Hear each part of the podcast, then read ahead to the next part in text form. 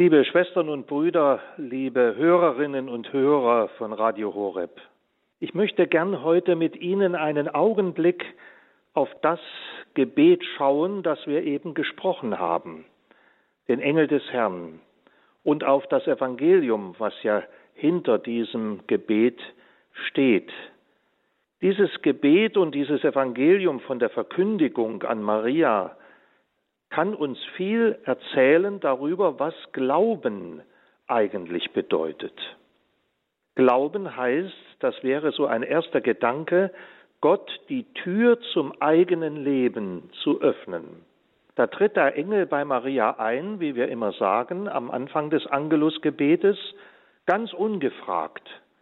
Und sie ist nicht verschlossen.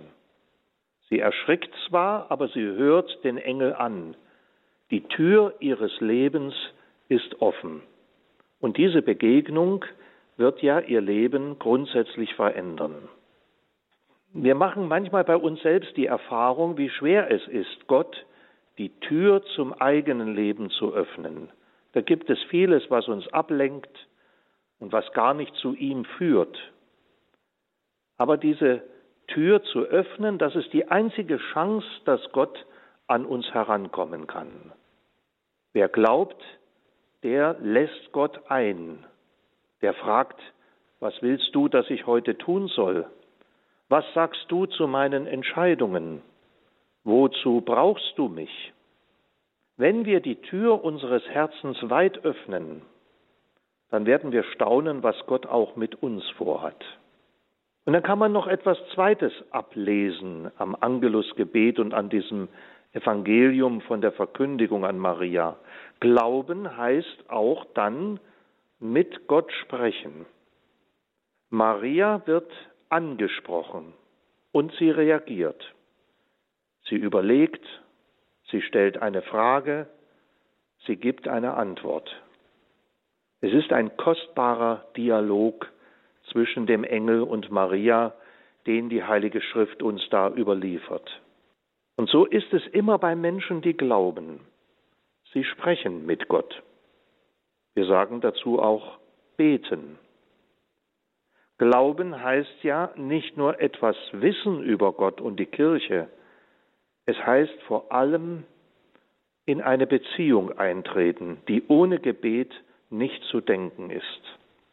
Wir wissen, dass das heute vielen Menschen auch schwer fällt zu beten. Manche haben es ganz aufgegeben.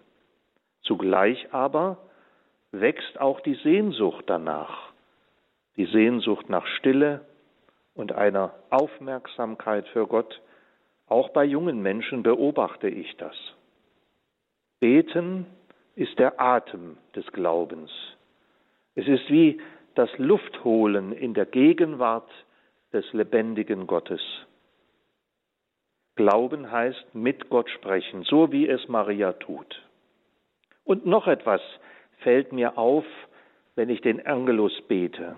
Glauben heißt auch, sich von Gott etwas zumuten lassen. Das bewundere ich an Maria. Sie nimmt das an, was Gott ihr zumutet. Sie soll Mutter Gottes werden. Sicher ist ihre Frage, wie soll das geschehen, noch nicht ganz beantwortet. Aber sie vertraut der Verheißung und sagt Ja. Ist das nicht so auch manchmal in unserem Leben? Vieles können wir nicht durchschauen oder verstehen. Manchmal fragen wir dann, warum muss ich das gerade aushalten? Warum muss mir das gerade zustoßen?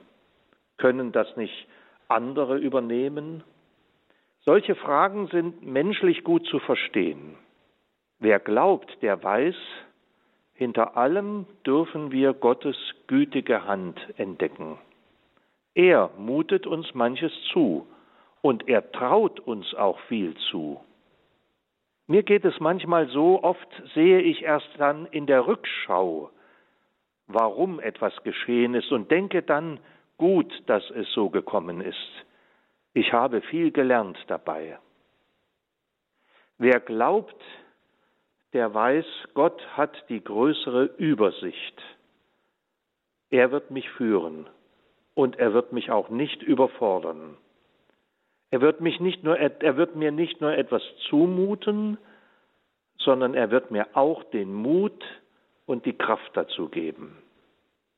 Das alles entdecke ich, wenn ich den Engel des Herrn bete, dass ich selber Gott immer wieder die Tür öffnen muss, so wie Maria, dass ich mit ihm sprechen darf, in einen Dialog treten kann und dass ich mir von ihm etwas zumuten lassen darf, weil ich weiß, dass er mich damit nicht allein lässt. Dazu erbitte ich jetzt Ihnen allen, liebe Hörerinnen und Hörer, den Segen Gottes für diesen Tag. Der Herr sei mit euch. Und mit deinem Geiste. Der Name des Herrn sei gepriesen. Von nun an bis in Ewigkeit. Unsere Hilfe ist im Namen des Herrn. Der Himmel und Erde erschaffen hat. Auf die Fürsprache der Gottesmutter Maria segne und behüte euch der allmächtige Gott, der Vater und der Sohn und der Heilige Geist. Amen.